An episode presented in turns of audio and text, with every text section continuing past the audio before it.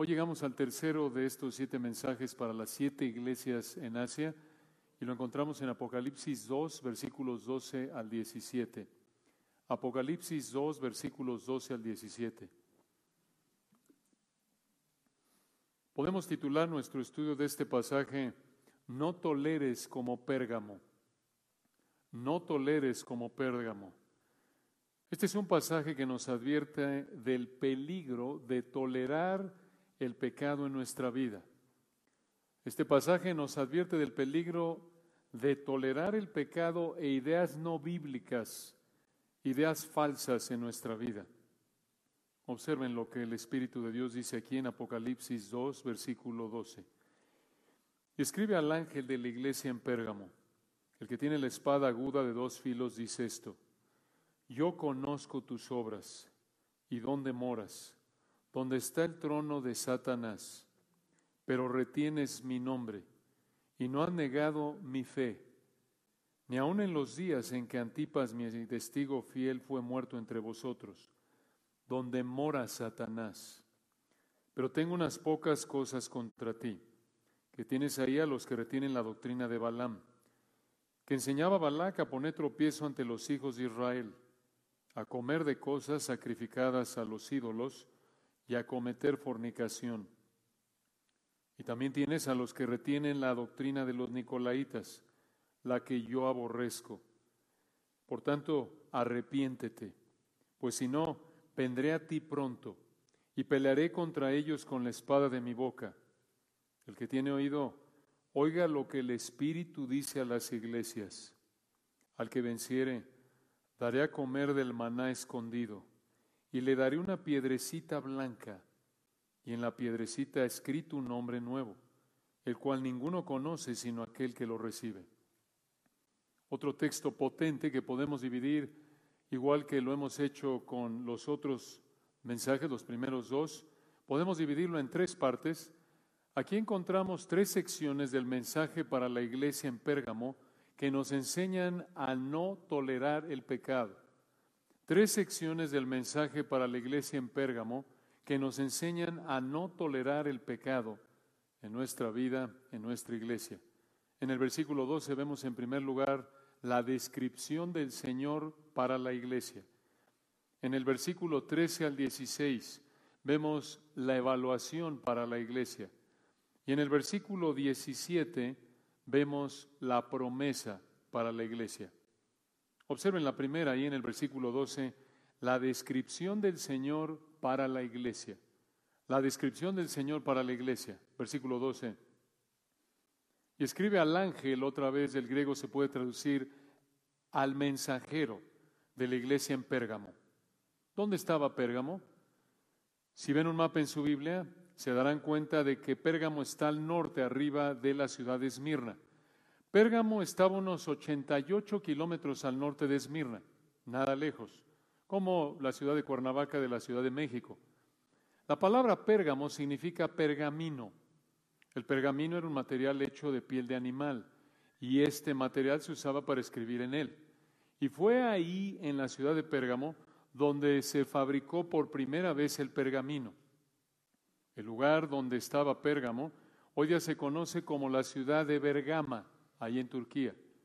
Y observen aquí en el versículo 12 al final cómo se identificó el Señor para la iglesia en Pérgamo. El que tiene la espada aguda, o se puede traducir filosa, de dos filos, dice esto. Esta espada, la palabra espada aquí del griego, se refiere a una espada larga, afilada. La encontramos en Apocalipsis 1 y también en Apocalipsis 19.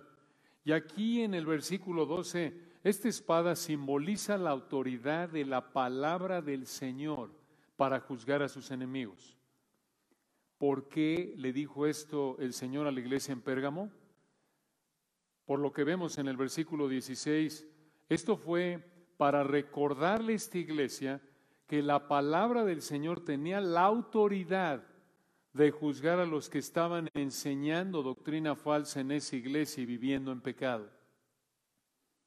Entonces, aquí en el versículo 12 vemos esta descripción y observen a continuación, en segundo lugar, versículos 13 al 16, la evaluación, la evaluación para la iglesia.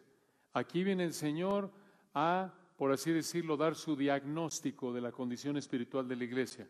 Versículo 13. Yo conozco. Estas dos palabras ya las hemos visto, recuerdan, en el mensaje a Éfeso y Esmirna, y las veremos en los últimos cinco mensajes que quedan. Yo conozco traduce una palabra griega, esa palabra conozco, se refiere a un conocimiento perfecto. Y observen ahí que dice, yo conozco tus obras y. Esa frase tus obras y no está en los manuscritos mejores. El texto dice así, vean el versículo 13, yo conozco, yo conozco de manera perfecta dónde moras. Esa palabra mora se refiere a dónde vives, dónde está tu hogar. Observen en dónde, versículo 13, siguiente frase, donde está el trono de Satanás. Observen la idea repetida, incluso con más fuerza, al final del versículo 13, donde mora o donde vive Satanás. Dos veces mencionó el Señor que vivían donde vivía Satanás. Y en particular observen que dijo, versículo 13, donde está el trono de Satanás. ¿Qué significa esto? Se han ofrecido varias interpretaciones, pero vamos a explicar la que pensamos que mejor encaja con los versículos 14 y 15 y es confirmada por la información histórica. Aquí va. Trono expresa la idea de autoridad. Al decir aquí en el versículo 13, donde está el trono de Satanás, esto significa que Satanás ejercía autoridad en esa ciudad. ¿Cómo? mediante mucha religión falsa que había ahí en Pérgamo. Entonces, esta frase, el trono de Satanás del versículo 13, parece apuntar al poder que Satanás ejercía mediante la abundancia de religión falsa que había ahí en la ciudad de Pérgamo. Podríamos decir que Pérgamo era como un invernadero de religión falsa. Y escuchen por qué. Pérgamo fue un centro muy importante de adoración de ciertos dioses griegos. Allí en Pérgamo había un altar dedicado a Zeus y ese altar fue construido en forma de trono.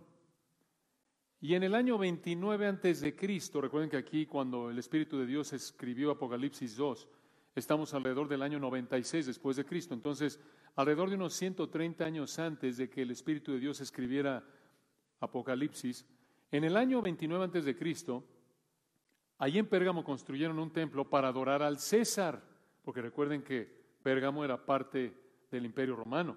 Y de hecho, de todas las ciudades de la región, Pérgamo fue la ciudad más dedicada a adorar al César. Además, Pérgamo también promovía mucho la adoración a Dionisio Baco, el dios de la embriaguez. Y uno de los dioses más importantes de Pérgamo era conocido como Asclepio o Esculapio. Asclepio o Esculapio era el dios de la medicina.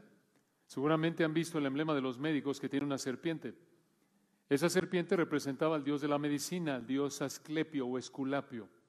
Entonces, Pérgamo fue una ciudad llena de religión falsa y el Señor conocía todo esto de manera perfecta y por eso observen de nuevo el versículo 13, le dijo a los cristianos en Pérgamo, yo conozco dónde moras, donde está el trono de Satanás. Y otra vez al final del versículo 13, donde mora Satanás.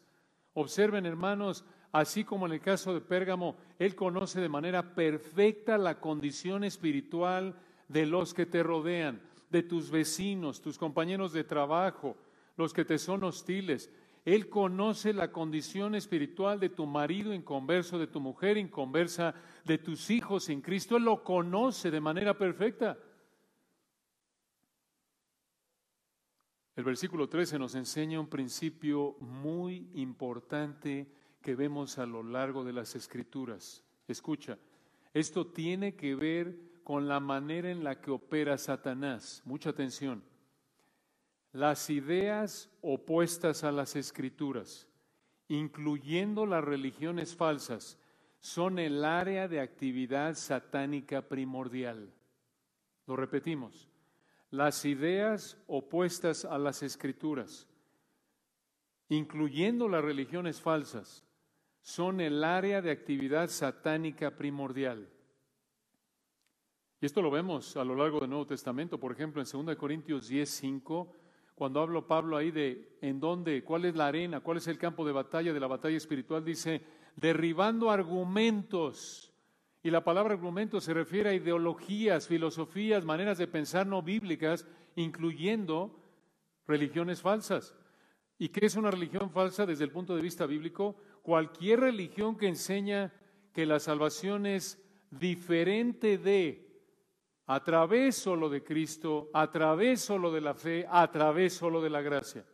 Cualquier religión que no enseña lo que la Biblia enseña, como lo acabamos de sintetizar en esas frases, es una religión falsa.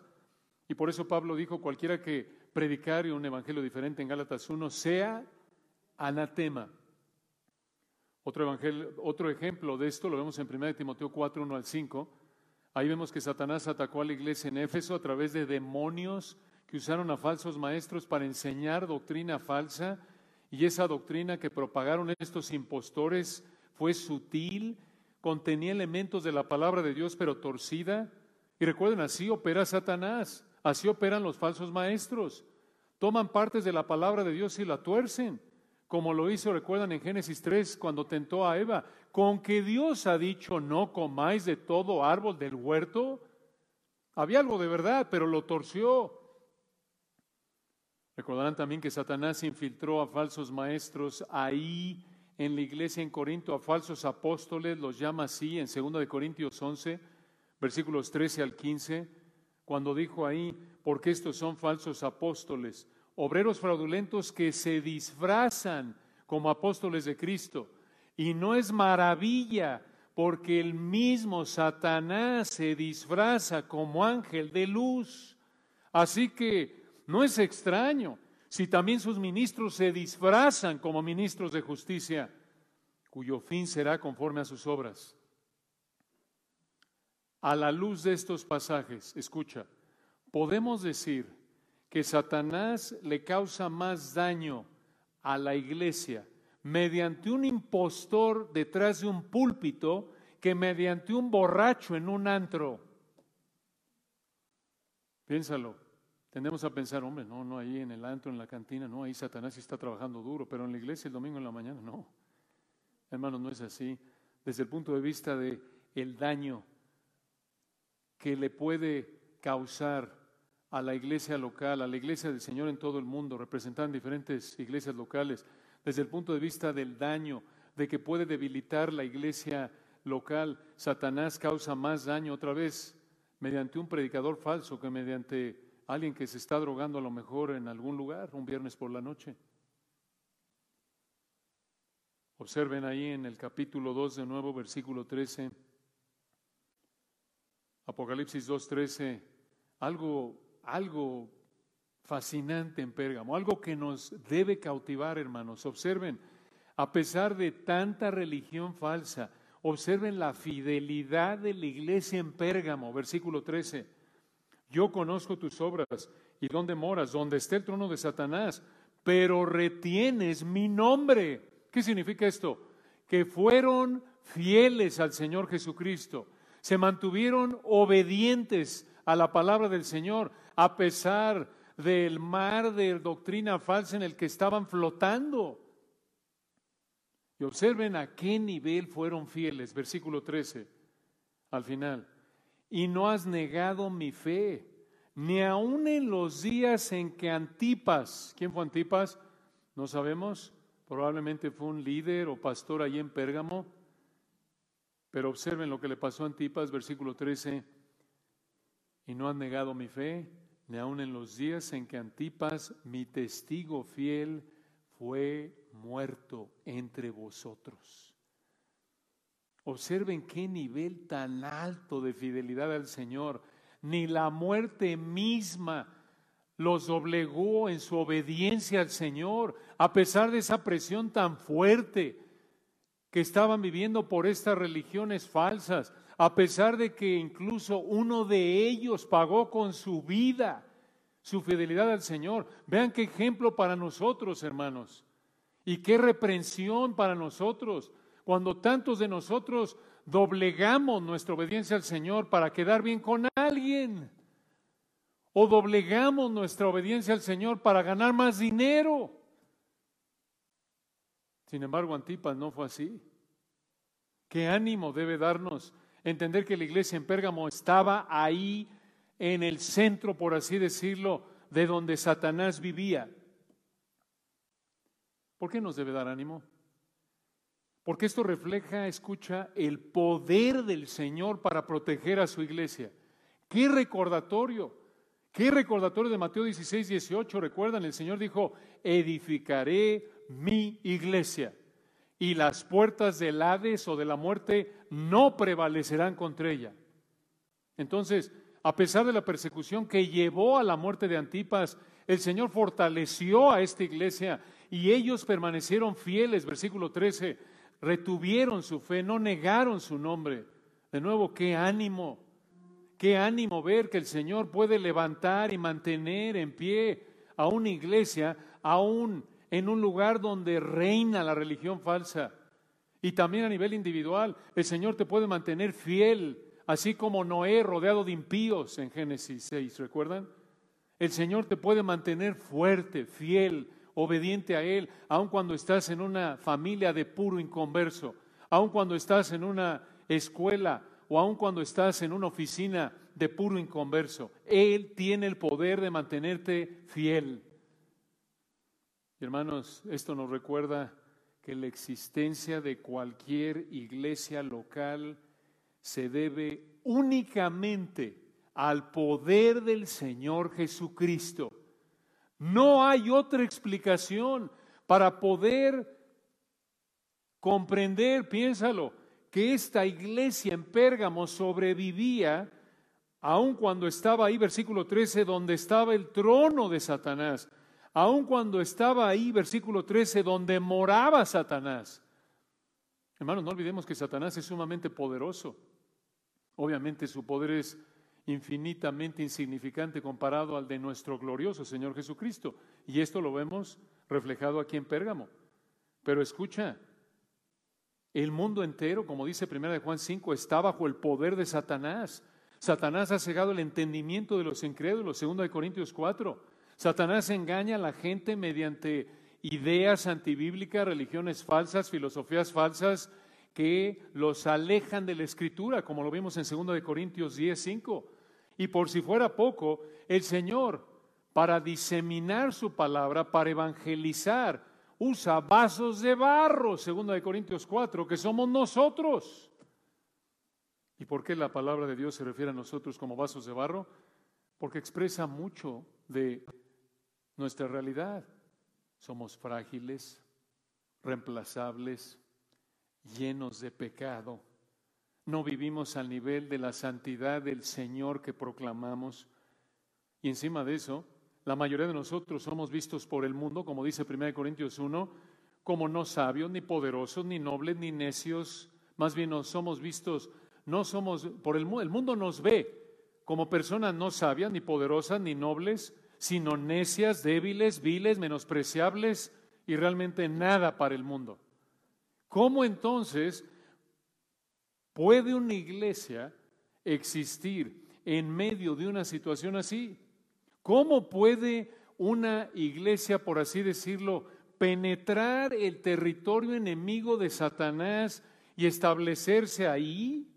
Solo hay una explicación, hermanos, el poder de Dios el poder del Señor Jesucristo. Esta es la única explicación.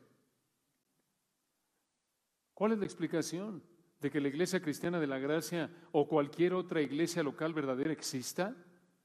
¿Cuál es la explicación de que existamos como iglesia en un mundo controlado por Satanás, infestado de ideas y religiones demoníacas, y nuestro campo misionero está cegado por Satanás mediante estas ideas, y nosotros que somos los que representamos a Cristo, que predicamos el Evangelio, somos tan débiles y estamos tan llenos de pecado en comparación al Señor Santo que representamos? De nuevo, la única explicación es el poder de nuestro glorioso Señor Jesucristo. Y Pérgamo es un ejemplo hermoso de esta verdad. No depende de nosotros, hermanos Si dependiera de nosotros, ya se hubiera acabado. La única explicación es el poder del Señor. Y Pérgamo fue una iglesia fiel, como ya lo vimos aquí en el versículo 13, aún en medio de la persecución, pero tenía un problema, un problema serio. Véanlo en el versículo 14. Pero tengo unas pocas cosas contra ti, que tienes allá los que retienen la doctrina, quiere decir enseñanza de Balaam, que enseñaba a Balac a poner tropiezo ante los hijos de Israel a comer de cosas sacrificadas a los ídolos y a cometer fornicación. ¿De dónde salió esto? Esto lo vemos en números. Acompáñenme por un momento al libro de números, Génesis, Éxodo, Levítico, números, y observen el capítulo 31, versículo 16. Números 31, 16, y de ahí vamos a pasar a números capítulo 25. Números capítulo 31 versículo 16. Dice aquí el texto, números 31, 16, he aquí, por consejo de Balaam ella, refiriéndose a las mujeres moabitas, fueron causa de que los hijos de Israel prevaricasen contra Jehová en lo tocante a Baal peor, por lo que hubo mortandad en la congregación de Jehová. ¿Por qué aconsejó esto Balaam? Probablemente porque pensó que si Israel pecaba de esta manera, Dios mataría a su pueblo y así los moabitas no serían destruidos por los israelitas. Balaam había sido contratado por Balac, el rey de los moabitas, para que pudiera maldecir a los israelitas y así los moabitas derrotaran a los israelitas. Pero este incidente que se menciona en Números 31, 16, lo vemos descrito a detalle en Números capítulo 25. Números capítulo 25. Obsérvenlo. Este, hermanos, es un pasaje fuerte, dramático en un sentido, y vean por qué. Números 25.1. Morabo vivía Israel en Sittim. Esta área se encuentra al noreste del Mar Muerto, en la parte de arriba hacia la derecha del Mar Muerto. Y observen lo que pasó ahí. Versículo 1. Moraba Israel en Sittim, y el pueblo empezó a fornicar con las hijas de Moab. Estas mujeres de nuevo eran del pueblo de Balac. Balac fue el rey de Moab. Entonces el versículo 1 nos dice que los hombres israelitas comenzaron a pecar sexualmente con las mujeres moabitas. Versículo 2. Las cuales invitaban al pueblo a los sacrificios de sus dioses y el pueblo comió y se inclinó a sus dioses. Esto podría apuntar a que parte de esta idolatría incluía la fornicación. Hermanos, aquí hay una ilustración fuerte del poder de la influencia negativa. ¿Por qué decimos esto? Porque en Éxodo 34 Dios había mandado a los israelitas que no se hicieran amigos de los cananeos para convertir a los cananeos, sino que más bien Israel debía evitar, incluso destruir a los cananeos y debían evitar la relación social con los cananeos para no ser influenciados a pecar. Eso es lo que pasó aquí. Obviamente las mujeres moabitas no le dijeron a los israelitas, hombre, hombre, vamos a mantener la santidad, tú adora a Dios, tienes que adorar a Jehová. Él te lo mandó. Obviamente no. Y hermanos, esta es una gran lección para nosotros en cualquier etapa de la vida en la que nos encontremos. Cuando tenemos, cuando cultivamos una relación cercana con alguien a quien no le interesa el Evangelio, normalmente nos conformamos a su pecado, a su manera de pensar pecaminosa, a su manera de actuar pecaminosa. Y lo vemos por toda la Biblia. De manera inversa, por ejemplo, en Proverbios, el que con sabios anda, sabio será. 1 Corintios 15, 33, las malas conversaciones o las malas compañías corrompen las buenas costumbres. Y lo que pasó con las mujeres moabitas en números 25 también ilustra advertencias solteros, lo que puede llegar a pasar cuando un creyente busca una relación romántica con una incrédula, o incluso lo que puede llegar a pasar si un creyente se casa con un incrédulo o viceversa. Por ejemplo, si tú como cristiana buscas una relación romántica con un incrédulo, te casas con un incrédulo, obviamente si te casas con un incrédulo pecas, como dice 1 Corintios 7:39, te puedes casar con tal que sea en el Señor. Y además, muchas veces el cónyuge incrédulo contribuye a que el cónyuge creyente se debilite espiritualmente. Y claro, hay cristianos, por ejemplo, a quienes Dios salvó ya casados y su cónyuge no es creyente, o cristianos que pecaron casándose con incrédulos. Si este es el caso, después de que el cristiano confesó su pecado al Señor de haberse casado con un incrédulo, debe ser muy cuidadoso en no conformarse a las maneras de pensar y actuar pecaminosas de su cónyuge incrédulo, sino recordar que Dios le dará la gracia para sobrellevar la situación. 1 Corintios 10, 13.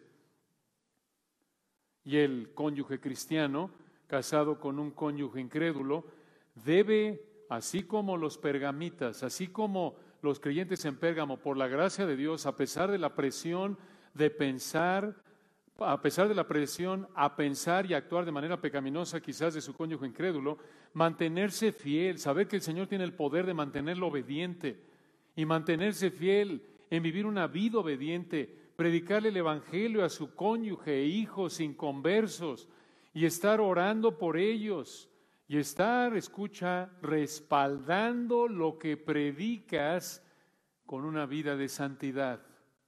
Primera de Corintios 3, Primera de Corintios 7, perdón, Primera de Pedro 3, Primera de Corintios 7, apunta esto. De nuevo, amados solteros, esta es una advertencia fuerte, fuerte. Y lo vemos aquí en Israel, lo vamos a describir, a explicar en un momento con más detalle. Pero el pecado sexual es sumamente atractivo, sumamente peligroso y empieza otra vez muchas veces con una relación, entre comillas, inocente o incluso hasta bien intencionada, porque dices, voy a evangelizar a este guapetón, voy a evangelizar a esta reina. ¿Qué tiene de malo? No menosprecies el poder del pecado, lo vamos a ver aquí. Versículo 3, números 25, versículo 3. Así acudió o del hebreo, así se comprometió o se pegó el pueblo a Valpeor, apunta un compromiso. ¿Quién era Valpeor? Era uno de los dioses principales de Canaán y observen la respuesta de Dios a este pecado, versículo 3, al final, números 25, 3, y el furor de Jehová se encendió contra Israel. Y en el 4, y Jehová dijo a Moisés, toma todos los príncipes del pueblo y ahórcalos ante Jehová delante del sol, y el ardor de la ira de Jehová se apartará de Israel. ¿Por qué matar a los príncipes del pueblo? La implicación es que porque ellos deberían haber evitado, castigado estos pecados de fornicación y de idolatría. Observen que debían matarlos al ahorcarlos. La palabra hebrea traducida aquí en el versículo 4, ahórcalos, se refiere a que debían colocarlos sobre una especie de lanza, prácticamente clavarlos, para que sus cuerpos quedaran colgados a la luz del día, como lo dice un comentarista. Esto es, esto es algo terrible. Pero esto debía ser hecho, observen la frase en el versículo 4, ante Jehová. Ante Jehová. Esto significa que su muerte expiaría o cubriría el pecado de los israelitas. Pero observen que no solo esos hombres debían morir, sino también cada hombre que había pecado. Versículo 5. Entonces Moisés dijo a los jueces de Israel, matad cada uno aquellos de los vuestros que se han juntado otra vez, que se han comprometido, pegado con Baal peor. Estos jueces del versículo 5 probablemente fueron los hombres que Moisés nombró, recuerdan allí en Éxodo 18, para atender a las diferentes divisiones israelitas. Y hermanos, ya en sí esto es una situación catastrófica en términos de pecado. Imagínense fornicando, cometiendo idolatría y encima de esto el Señor matando a la gente a través de matarlos, ejecutar a estos líderes y encima de eso vamos a ver que estaban muriendo los que estaban pecando de esta manera, los que estaban fornicando, estaban muriendo de una enfermedad que Dios envió para juzgarlos. Y encima de esta situación trágica, vean la osadía de un israelita en el versículo 6. Números 25, 6, y hermanos, esto ilustra, escucha, la fuerza del pecado. Observen el cinismo, observen a qué grado de osadía, de falta de vergüenza llegó este israelita en medio de todo lo que estaban viviendo, versículo 6. Y aquí un varón de los hijos de Israel vino y trajo una madianita a sus hermanos. A ojos de Moisés y de toda la congregación de los hijos de Israel. Y escuchen cuando, mientras lloraban ellos a la puerta del tabernáculo de reunión. Este hombre desfiló su pecado ahí, enfrente del tabernáculo. Recuerden que el tabernáculo era el lugar donde Dios manifestaba su presencia en una columna de nube y de fuego. Y este hombre hizo esto en el momento, versículo 6, que la congregación de los hijos de Israel lloraban, esto es, lloraban por este pecado. ¿Cómo el pecado nos ciega, no es cierto? Pero observen que Finés, motivado por celo por el Señor, por proteger la honra, la santidad del Señor, y el Señor aprobó esto, como lo vamos a ver, porque paró la mortandad y el resto del capítulo 25 dice que el Señor aprobó lo que hizo Finés, lo pueden leer ustedes después, pero observen lo que pasó, hermanos, y esto otra vez muestra el grado al que se entregaron este pecado, ilustrado por este hombre israelita con esta mujer madianita, versículo 7. Y lo vio Finés, ¿qué vio?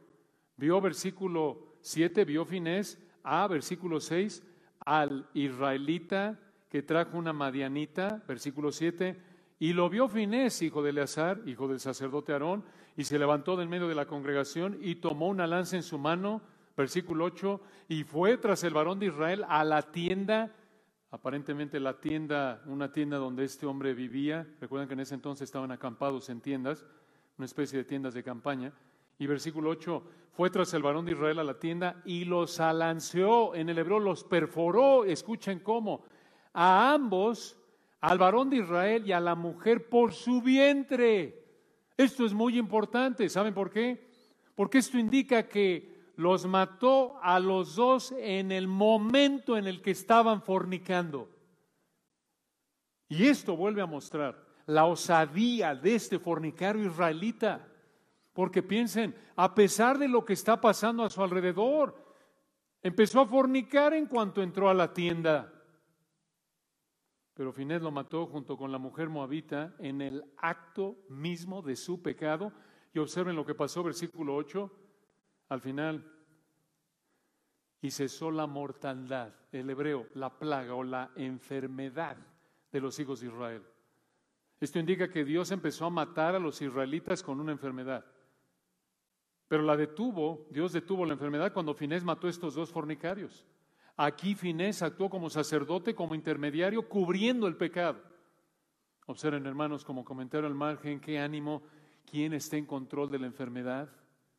Dios, esto obviamente fue sobrenatural, mandó esta enfermedad y paró esta enfermedad en cuanto Finés mató a esta pareja de fornicarios.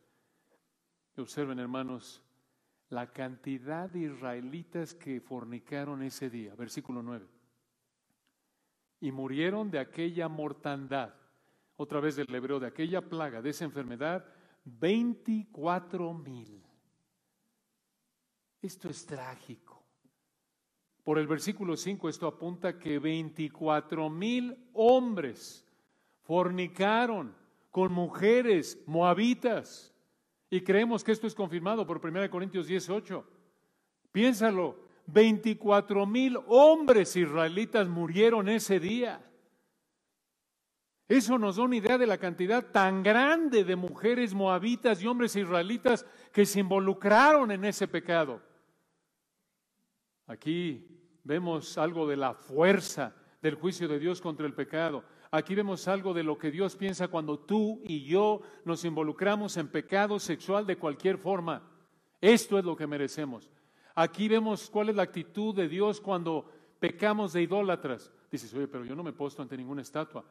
Quizás no, pero no tendrás dioses ajenos delante de mí. Avaricia, que es idolatría? Éxodo 20, Colosenses 3, 5. Si colocas cualquier cosa o persona antes de Dios, estás pecando de idólatra, aunque en sí la cosa no sea mala. Como lo dijimos hace un momento, aunque no está mal disfrutar del dinero que Dios te da, Dios nos da todas las cosas en abundancia para que las disfrutemos. 1 Timoteo 6, 17. Pero si colocas, por ejemplo, el dinero antes de Dios, estás pecando de idólatra. Eres dinelólatra. Y algunos de nosotros somos mamalotra, mamaólatra. Nuestra mamá es nuestro ídolo. Nuestra esposa es nuestro ídolo. Nuestro carro es nuestro ídolo. La comida es nuestro ídolo. De nuevo, son cosas que en sí no son pecaminosas, que Dios nos dé en abundancia para que las disfrutemos en su gracia común. 1 Timoteo 6, 17. El problema otra vez es cuando las colocamos antes de Dios. Eso, hermanos, es idolatría. Ese es el mismo pecado que cometió aquí Israel junto con la fornicación.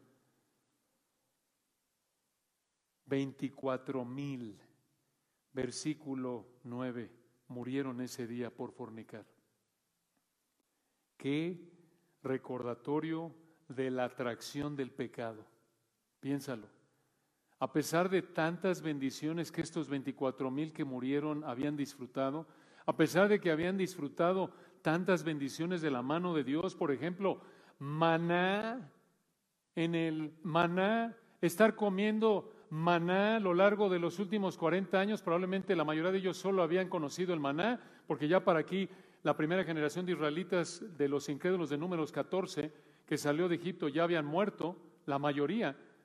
Pero a pesar de que habían conocido en los últimos años de su vida quizás en toda su vida, seguro en los últimos 40 años de su vida, a pesar de que habían disfrutado de maná, de agua en el desierto de manera sobrenatural, a pesar de ver los milagros que habían visto, por ejemplo, de que, por lo que vemos en otros textos, estaba ahí Dios manifestándose de manera visible en una nube en el día, fuego de noche. A pesar de todo esto, hermanos, aquí están 24 mil hombres israelitas fornicando y siendo matados por Dios. Qué advertencia. Tú también puedes ser un cristiano genuino y decir, hombre, veo el poder de Dios en mi vida, ya no amo el pecado, lucho con él diario, sí, pero ya no lo amo, me encanta la palabra de Dios, veo que estoy ahí ganando la victoria sobre ciertos hábitos pecaminosos, voy bien, voy bien, me estoy sirviendo. Ten cuidado, no bajes la guardia, porque puede ser como estos israelitas, disfrutar de múltiples bendiciones de Dios y ceder a la tentación específicamente en cualquier pecado, pero en particular aquí la tentación del pecado sexual o de vivir para algo que no es Dios. Cuidado con el pecado. No lo subestimes. No pienses como ya tengo 50 años de cristiano, yo ya estoy por arriba. Yo ya vuelo a más de diez mil metros de altitud sobre la tentación. No, recuerda Moisés, recuerda Moisés, incluso ahí atrás Moisés, ahí en números, junto con Aarón. Recuerdan ustedes lo que pasó en números capítulo 20, después de décadas de fidelidad al Señor, después de estar casi terminando 40 años de estar dando vueltas en el desierto, estaban ya a punto de entrar a la tierra y Aarón y Moisés pecaron ¿Recuerdan? Porque Dios le dijo, le vas a hablar a la roca y voy a hacer que salga agua. Y ellos le pegaron a la roca y le dijeron a los israelitas algo que Dios no mandó y Dios dijo, no van a entrar a la tierra. Después de 40 años, dices Moisés, pero ¿cómo tiraste todo por la ventana? ¿No es cierto? Pero así podemos ser tú y yo.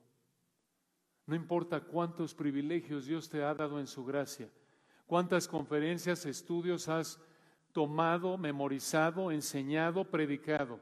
No subestimes el pecado. Y en particular aquí recuerda qué pecado. El pecado sexual es sumamente atractivo y peligroso. No por nada, recuerden, Salomón tomó capítulos 5, 6, 7 de Proverbios para decirle a su hijo, hijo, no forniques, no adulteres, cuidado. El pecado sexual es muy atractivo, peligroso y sumamente destructivo. Y lo mismo la idolatría. No pensemos que estamos por arriba de la idolatría. Si entiende la idolatría desde el punto de vista bíblico, simplemente analiza con qué facilidad en un instante dejamos de concentrarnos en vivir para el Señor y empezamos a vivir para el trabajo, para la familia, para la salud, para el patrimonio. Hermanos, somos polvo, somos vasos de barro, todavía susceptibles a la tentación y tenemos que tener cuidado extremo con el pecado sexual. Y con el pecado de vivir para otras cosas o personas antes de Dios. Y esto nos ayuda a entender en parte desde este punto de vista por qué en Pérgamo probablemente toleraron esto, regresando a Apocalipsis 2.14, por qué en Pérgamo toleraron la fornicación y la idolatría. Son pecados sumamente atractivos. No se justifica lo que hicieron, obvio, por eso el Señor los reprendió. Y vean de nuevo en Apocalipsis 2.14 lo que acabamos de ver en números 25 y resumido aquí en Apocalipsis 2.14. Véanlo de nuevo. Pero tengo unas pocas cosas contra ti, que tienes allá los que retienen la doctrina o enseñanza de Balaam, que enseñaba a Balac a poner tropiezo ante los hijos de Israel, a comer de cosas sacrificadas a los ídolos y a cometer fornicación. Esto significa, escuchen, que ahí en Pérgamo permitían que hubieran hombres que enseñaban que estaba bien adorar ídolos, involucrarse en inmoralidad sexual. Esto era terrible. Allí en la iglesia habían personas que profesaban ser cristianas, pero estaban metidas en idolatría y fornicación y la iglesia no hizo nada. Versículo 15. Continúa aquí la reprensión del Señor, Apocalipsis 2.15.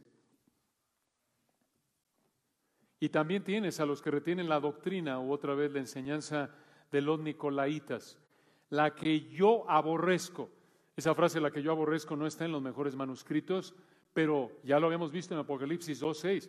La enseñanza de los nicolaitas era aborrecida por el Señor, promovía el pecado, y aquí vemos que a Pérgamo le faltó rechazo hacia la falsa doctrina y el pecado que tuvo Éfeso. Y hermanos, aquí hay otra lección muy importante, observen y piensen en esto. En el versículo 13 vemos que viven en medio de doctrina falsa, de la presión de vivir en donde vivía Satanás. Versículo 13 eran fieles, pero versículos 14 y 15 toleraban esta enseñanza falsa y el pecado de idolatría y fornicación. Piensen en esto. ¿Cómo es posible que eran tan fieles, pero que toleraron la fornicación y la idolatría? Aquí hay una verdad importante, escucha, aquí hay un contraste muy fuerte entre su fortaleza y su debilidad. Piénsalo. Los hermanos de Pérgamo fueron fieles hasta la muerte, pero tolerantes hasta pecar. Qué ilustración de nuestra imperfección.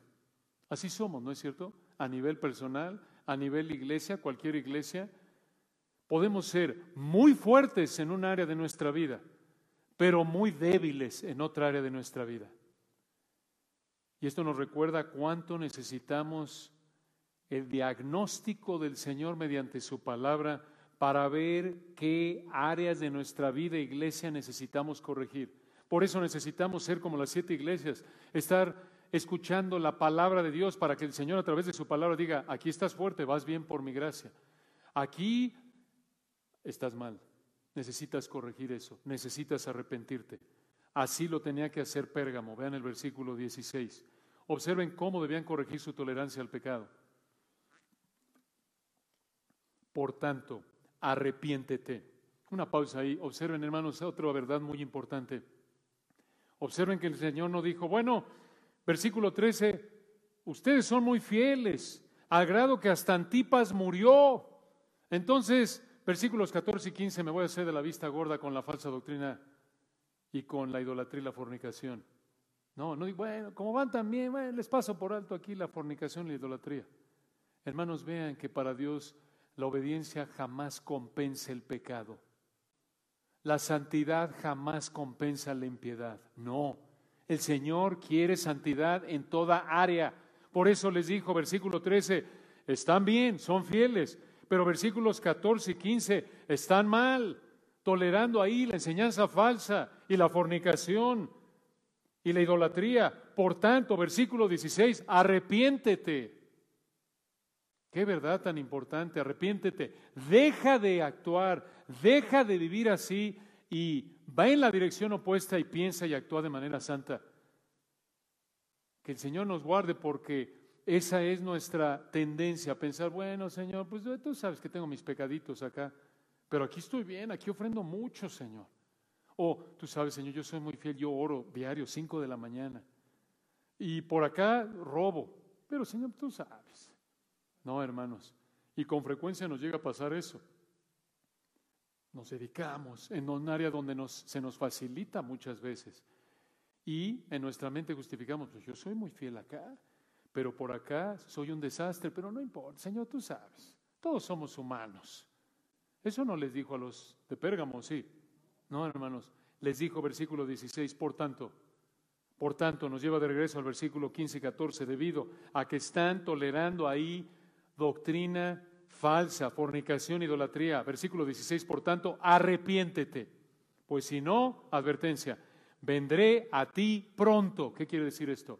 Como en Apocalipsis 2.5, la idea es, vendré a juzgarlos. Y versículo 16 al final, y pelearé contra ellos con la espada de mi boca.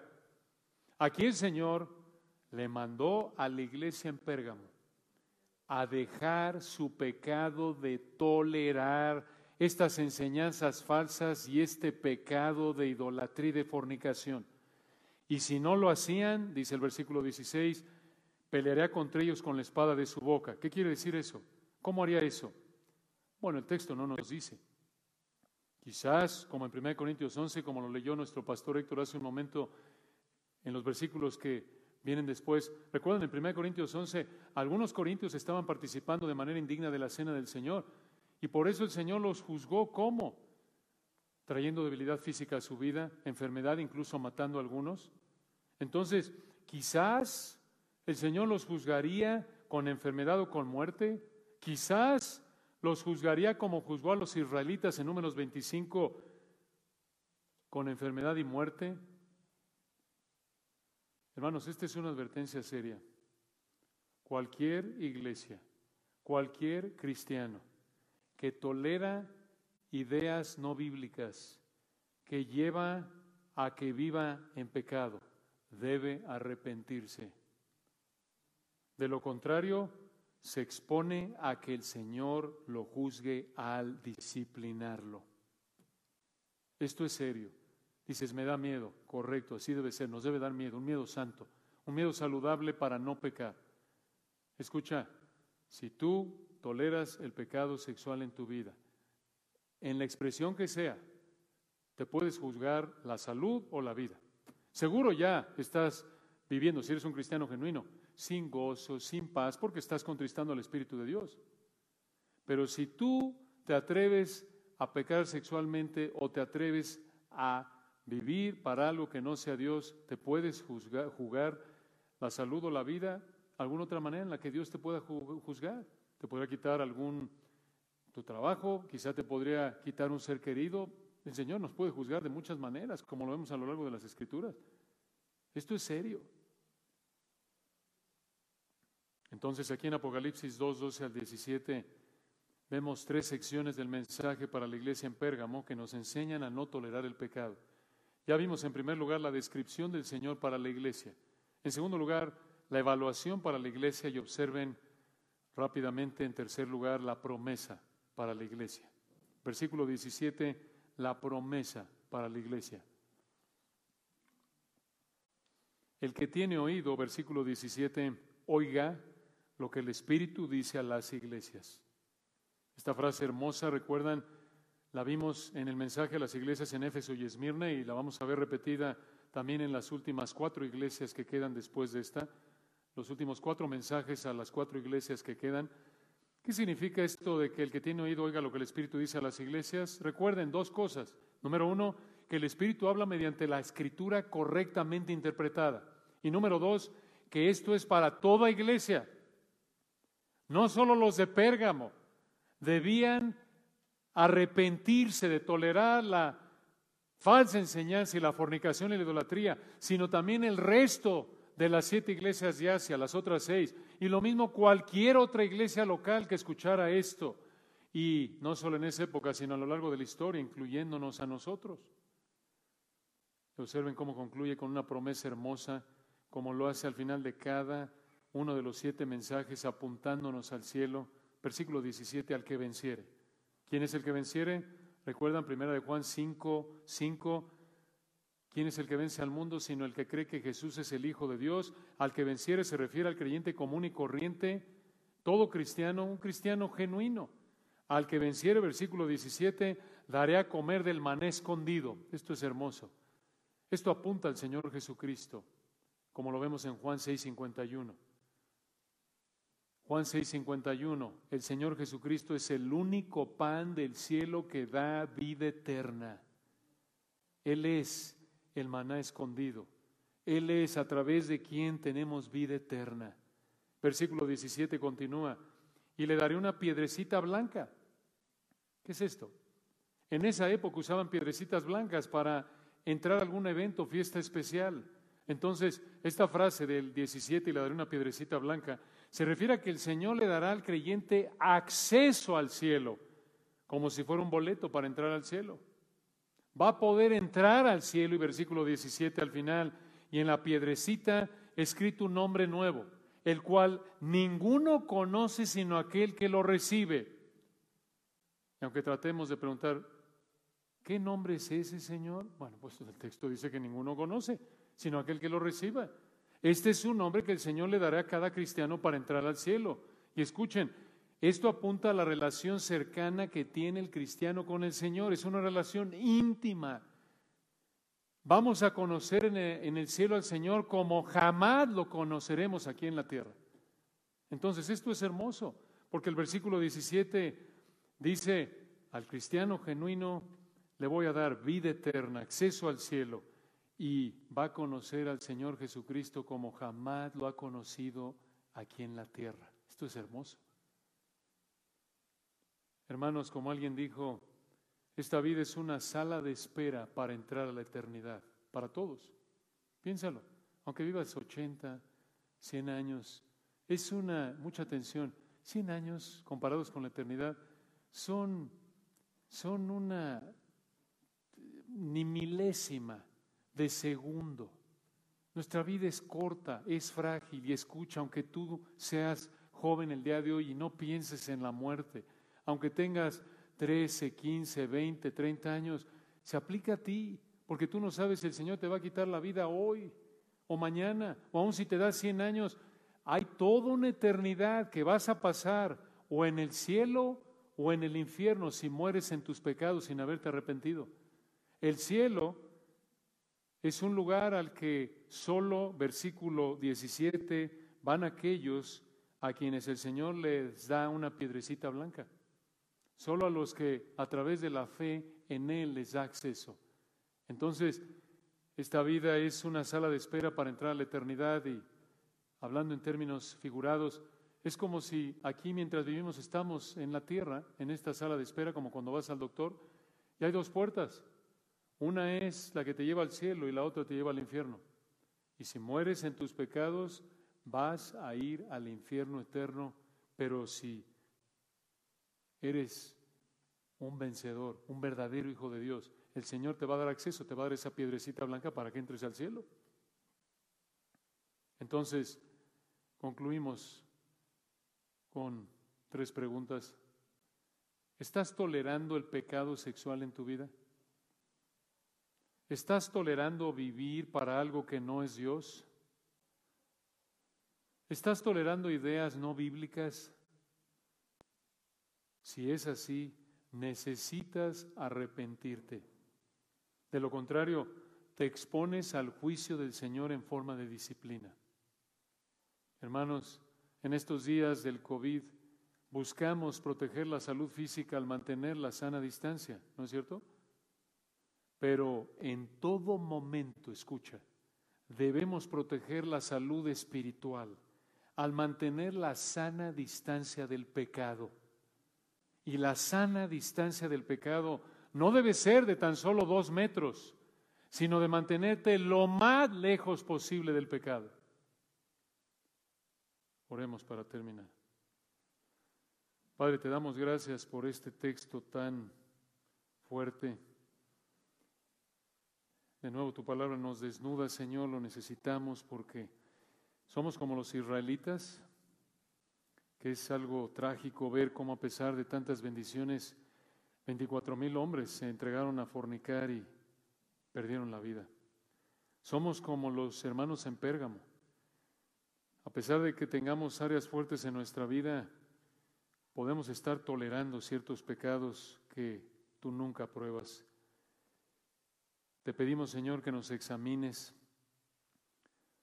que si estamos tolerando el pecado sexual en nuestra vida, en la manera que sea, o si estamos tolerando el vivir para algo que no eres tú, el estar pecando de idólatras, que nos arrepintamos. Te pedimos perdón si no lo hemos confesado, si estamos tolerando esto y no lo hemos confesado, te pedimos perdón, que nos arrepintamos por tu gracia. Gracias Señor por este día hermoso, esta tarde de adoración, por esta iglesia amada, por el privilegio de haber podido participar de la cena, por la alabanza, la enseñanza de tu palabra, el aprendizaje de tu palabra, la comunión, la ofrenda, todas estas expresiones de adoración. Te damos la gloria a través del Señor Jesucristo. Amén.